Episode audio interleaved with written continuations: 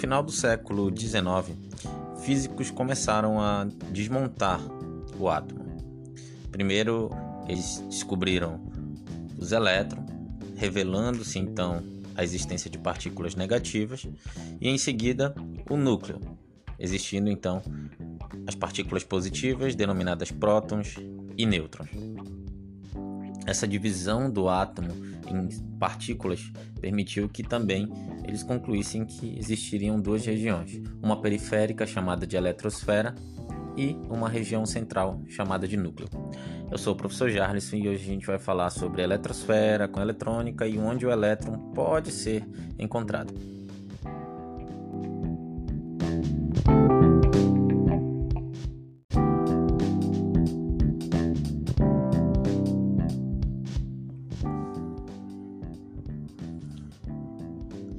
Por mais que a questão da existência da eletrosfera, região periférica, tenha sido falada por Rutherford, mas ele não explicou muito como os elétrons estariam ali naquela eletrosfera. É como se eles estivessem de qualquer forma. E o modelo atômico de Bohr, ele já vem tentar explicar essas questões. Então, já Bohr fala que na verdade os elétrons eles estão distribuídos em regiões, em zonas, que são chamadas níveis de energia, que ele chamou de níveis de energia. A gente sabe hoje, segundo o modelo atômico atual, que reconhece algumas propriedades do elétron, como por exemplo a questão dele ter um, um, comportamento dual, ele ser onda e ser partícula, ele também tem a questão do efeito fotoelétrico. É, a gente sabe que o elétron não, não, não dá para dizer exatamente onde o elétron está com precisão é impossível nos nossos métodos atuais, não dá para dizer onde ele está, nem onde ele está, nem a sua velocidade, não dá para dizer isso simultaneamente. É, então, o que a gente usa na verdade são modelos, modelos para tentar dizer onde o elétron está, mas isso não é uma certeza. Lembrem-se que estamos falando de um mundo muito pequeno e a gente, para interagir com esse mundo muito pequeno, a gente tem que olhá-lo. Para olhá-lo, a gente tem que mandar luz. E os elétrons, quando recebem luz, eles ganham energia, eles mudam seu movimento e sua posição. Então não é, não é fácil, não, não dá para dizer onde os elétrons estão. Então dá para a gente tentar dizer onde ele pode, estar, com uma certa, um, um certo erro. Né? Então, existem as regiões em que o elétron tem 90% de chance de estar.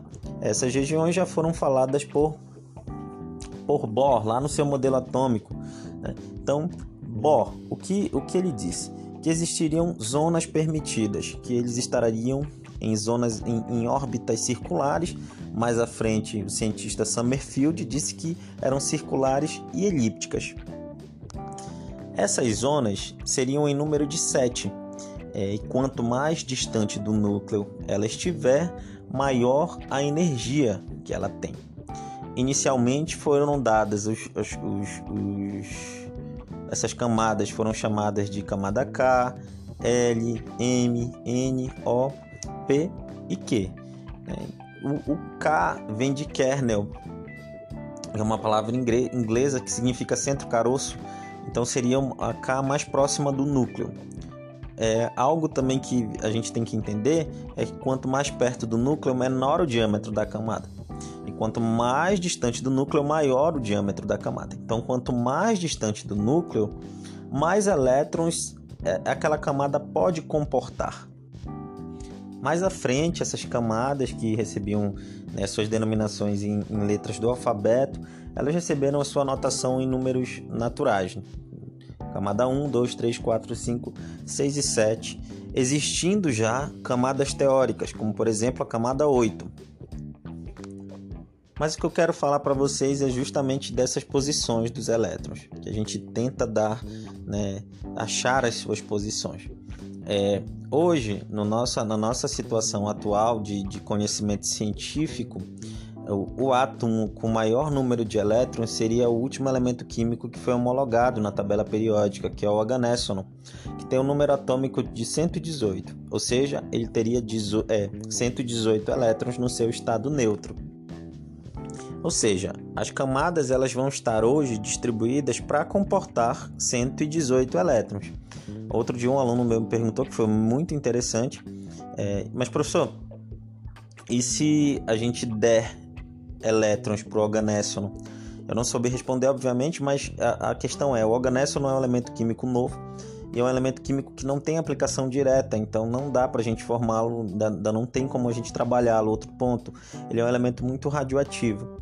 Né? São elementos, muito não, né? São, é um elemento radioativo. Então, dar elétrons para ele, não sei como ele se comportaria. Então, falando, mas falando das camadas, vamos lá. É, as camadas, elas têm é, uma quantidade teórica, teórica de elétrons que elas podem comportar. Elas também podem ter sub-regiões internas a elas. Quer dizer, todas têm sub-regiões, algumas mais, outras menos. Isso vai depender também do número de elétrons que são possíveis dentro dessa região. Então, camada K, dois elétrons ela, ela suporta, ela comporta, quer dizer. É, camada L, 8 elétrons. Camada M, 18 elétrons. N, 32 elétrons. O, 50. Professor, mas eu aprendi que é 32. E não aprendeu errado, não. É, eu tô falando em teoria, tá? Em teoria. Depois a gente vê da, na prática. Então, tava na camada O, né? Camada O, 50 elétrons. Camada P, 72 elétrons. Camada Q, é, 98 elétrons. Se tu somares isso, vai dar 280 elétrons. Ou seja, para o número que pode comportar essas camadas, a gente não tem um átomo para eles. Um átomo com 280 elétrons não existe. Como eu falei, o organécio, no último elemento químico colocado na tabela periódica, ele vai ter aí comportar 118 elétrons. Então isso é em teoria. Na prática, na verdade, os elétrons eles não estão dispostos no átomo numa sequência geométrica. O que é uma sequência geométrica? É uma sequência de camadas. Na verdade, os átomos estão dispostos numa sequência energética de camadas e das subcamadas. Tá, mas na prática, né? na verdade, na realidade, como funciona? Camada K, 2 elétrons, 8 elétrons, M, 18 elétrons, N, 32, O, 32, P, 18 e Q, 8, certo? Isso é real, como funciona, que inclusive é o que a gente usa pro diagrama de Linus Pauling. E as subcamadas, quais são as subcamadas? Subcamada S, subcamada P, D e F.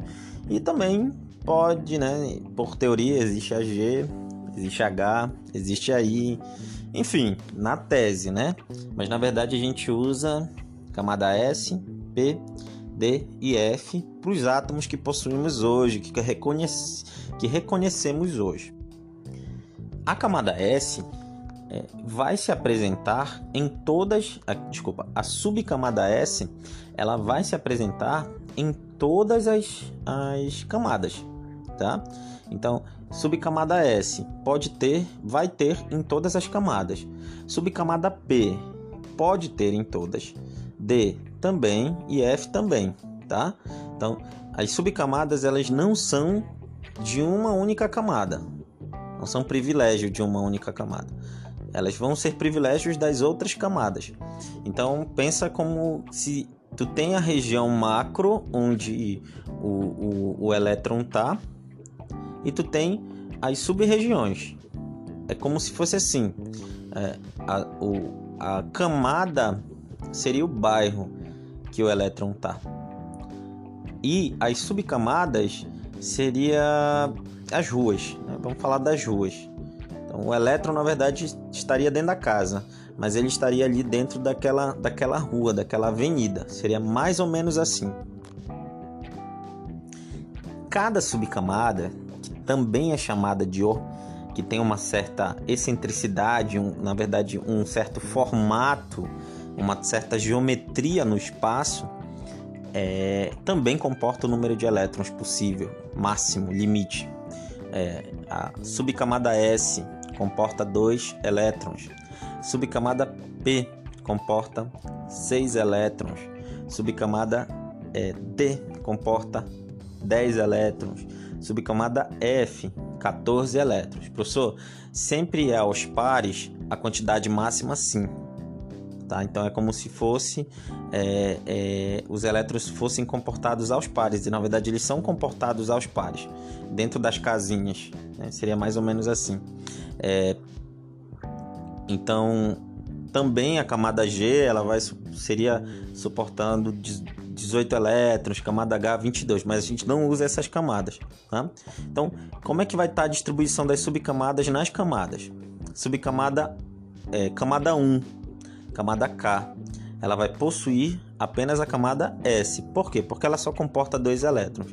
E a única subcamada que comporta dois elétrons é a S. Não dá para ela evoluir mais, né? Não dá para camada 1 ter a subcamada P. Por quê? Porque ela só, só é permitido para ela comportar dois elétrons. É, subcamada L vai, vai ter a subcamada é, camada L vai ter a subcamada S e P, que o somatório vai dar 8. Subcamada S com 2 elétrons, subcamada P com 6. Somando vão ter 8 elétrons. Subcamada é, camada 3 ou camada M vai ter três subcamadas: S, P e D. É, camada N vai ter quatro subcamadas: S, P, D e F. O, S, P, D e F. P, S, P e D. E Q, S e P. Então vai ser assim que os elétrons vão estar tá, vão tá distribuídos. Esses valores, a camada e a subcamada, eles também são chamados de quânticos, números quânticos. Mas isso eu vou falar em outro episódio, porque na verdade ainda existem outros números mais além. Então, como eu falei para vocês, a tentativa aí é achar o elétron.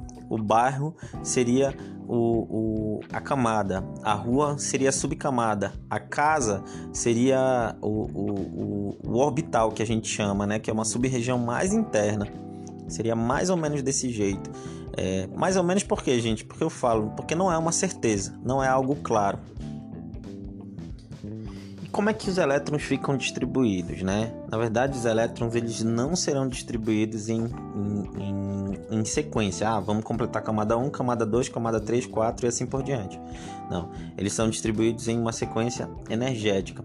E aí acontece que quando tu vai chegando em determinados orbitais, as energias desses orbitais em determinadas camadas, elas são maiores do que em outras camadas, tá? E aí foi criado o diagrama de Linus Pauling, que na é uma espécie de macete, seria um macete, por mais que seja complexo, mas ele é um macete. O que ele fala, o seu diagrama? Ele fala que os elétrons eles serão preenchidos na eletrosfera a partir dos níveis menos energéticos é, para os níveis que têm maior energia. Então, e o átomo no seu estado fundamental, que é sem perder ou ganhar elétrons, ele vai seguir essa, essa energia, essa ordem de energia crescente. E aí eu não vou falar aqui o diagrama de Linus Pauling, porque é importante vocês olharem, vocês observarem, vocês fazerem uma análise visual. É, nele, ele é traçado em diagonais, que é justamente esse macete que eu falei. Então, é, não, não, não é exatamente na ordem. Ah, primeiro um, depois S, 2, SP, enfim, não é desse jeito. Por exemplo, é, a camada 3 e a camada 4. Né? Se a gente for analisar, a camada 3 ela, tá, ela antecede a camada 4, então ela teria menos energia. Porém, a camada 3 tem o orbital D. O orbital D é um orbital considerado de alta energia, o D e o F. Né? Se a gente for comparar elétron na camada 3, que está no orbital D, ele vai ter mais energia, e isso foi previsto, na verdade, foi feito, fizeram cálculos quânticos, né, para chegarem a esse. Então, elétrons nas, na subcamada D, a terceira camada, que é o 3D, eles têm mais energia do que elétrons que estão na camada 4, subnível S. É por isso que a configuração eletrônica, vou chegar até esse ponto aí vai assim: um S2, 2S2, 2 2p6, 3s2, 3p6, 4s2, 3d10. Por quê? Porque o subnível, os elétrons do subnível D na camada 3 tem maior energia que os elétrons é, do subnível S na camada 4, certo? A questão do diagrama de Pauli é um trabalho realmente muito visual, não dá para a gente falar em, no, no, podcast, mas eu espero que boa parte do, do, do assunto vocês tenham é, é, entendido e nos encontramos nos próximos episódios. Tchau, tchau.